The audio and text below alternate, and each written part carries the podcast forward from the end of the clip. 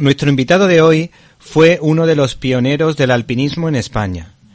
La primera noticia que tuve de él fue a través de mi padre, que siempre me mostró gran simpatía hacia su persona y sus hazañas. En los últimos tiempos lo hemos escuchado en COPE y en Es Radio junto al brillante y culto periodista deportivo Juanma Rodríguez. Se llama César Pérez de Tudela y es el autor del libro Al filo de la escalada, editado por Almuzara. Buenas tardes, Víctor. ¿De dónde viene tu afición a la escalada? Pues viene de la lectura de un libro. Un libro, claro, estoy hablando cuando yo tenía los, los 13, 14 años de edad. Sí, un libro que se llamaba, se llamaba ah, Entre cielo, entre, entre cielo y tierra. Entre cielo y tierra de Gastón Revisa. Sí, un francés, un alpinista francés que escribió un libro eh, extraordinario, porque todo lo que, claro, todo lo que contaba era verdad, de las escaladas más, más famosas de los Alpes y lo contaba con tal maestría, con tal sinceridad, con tal, bueno, de alguna forma, eh, sin, sin, sin presumir, eh, que, que, me cautivó. Me pareció mucho más interesante que los libros de, de esos grandes escritores, Julio Verne, eh, que hablan de, de misterios. Se notaba, se notaba que era verdad lo que, lo que contaban y me llamó poderosamente la atención. Y cuando tuve, en cuanto tuve oportunidad, eh, me fui yo a conocer por mí mismo el mundo de las montañas.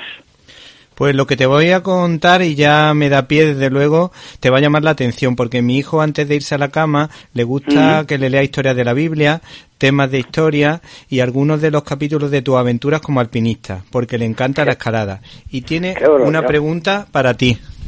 Pues nada, adelante. Los deportes que me gustan son el baloncesto y la escalada. Y tengo una, ¿Ah, pregunta, y tengo una pregunta para ti. Venga, adelante. ¿Cuál ha sido la, la misión más difícil, la, la que más te ha gustado? ¿Cuál ha sido la misión más difícil y cuál es la que más te ha gustado? ¿Cuál ha sido la misión más difícil que me ha gustado? Hombre, mi vida precisamente discurre siempre por... De, acertado con el concepto, con el concepto misión, ¿no? Es decir, yo también las llamo, las llamo misiones. Bueno, pues hombre, yo escalé una montaña muy famosa, la más famosa y más trágica y, y, más conocida en aquellos años, que era la pared norte de Eiger. No, no eran 8.000, eran 4.000, pero la pared norte eran eran casi eran casi 4 4.000 metros de, de, de, escalada de un lado para otro, buscando los resquicios del, de la roca y del hielo para poder subir.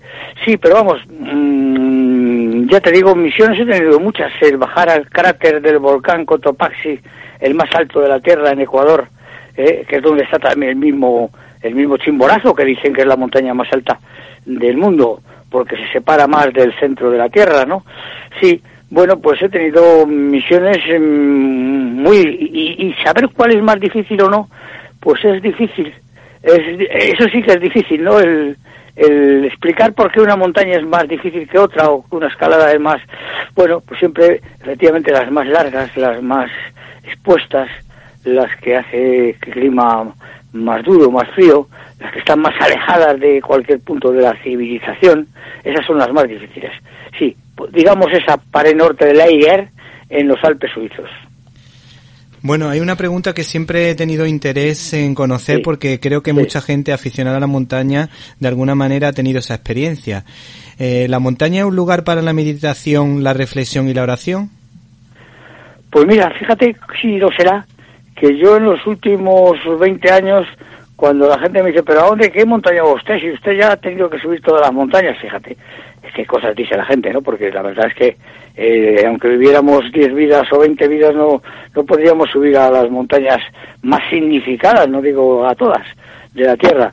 Sí, efectivamente, efectivamente es un mundo, es un mundo, es un mundo apabullante, este de, de, de las montañas, y, y en él en él tiene lugar efectivamente esas vivencias que tantas reflexiones nos hacen tener.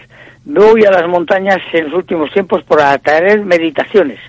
Lo que se me va ocurriendo en el transcurso, analizando el riesgo, analizando el frío, analizando el esfuerzo, analizando los sufrimientos, eh, las alegrías eh, que lleva, que comporta. Sí, es un mundo de reflexiones y de meditaciones. Centrándonos en la materia en la que eres especialista, ¿qué diferencia existe entre el Everest que tú conociste y el actual? Pues mira, el Everest que yo conocí era una montaña que llegabas y decías, ahí va, ¿por dónde puedo subir? Pues hombre, podríamos haber ido por el Tíbet, que es en la vertiente norte, o podríamos haber ido por la vertiente sur, que es Nepal, ¿no? Pero aún así, en la vertiente norte, por el Tíbet, llegabas y decías, sí, esa montaña tan alta, si va, era un día despejado, esa montaña es el Everest, la que está detrás del, del Chan, Changabán, la que, la que pero pero cómo y por dónde subo porque está tenías un collado de de, de, de, más de, eh, un kilómetro o medio kilómetro de, de, anchura no es decir el, el saber o el, buscar la ruta ¿Te está gustando este episodio? Hazte fan desde el botón apoyar del podcast de Nivos. Elige tu aportación y podrás escuchar este y el resto de sus episodios extra. Además, ayudarás a su productor a seguir creando contenido con la misma pasión y dedicación.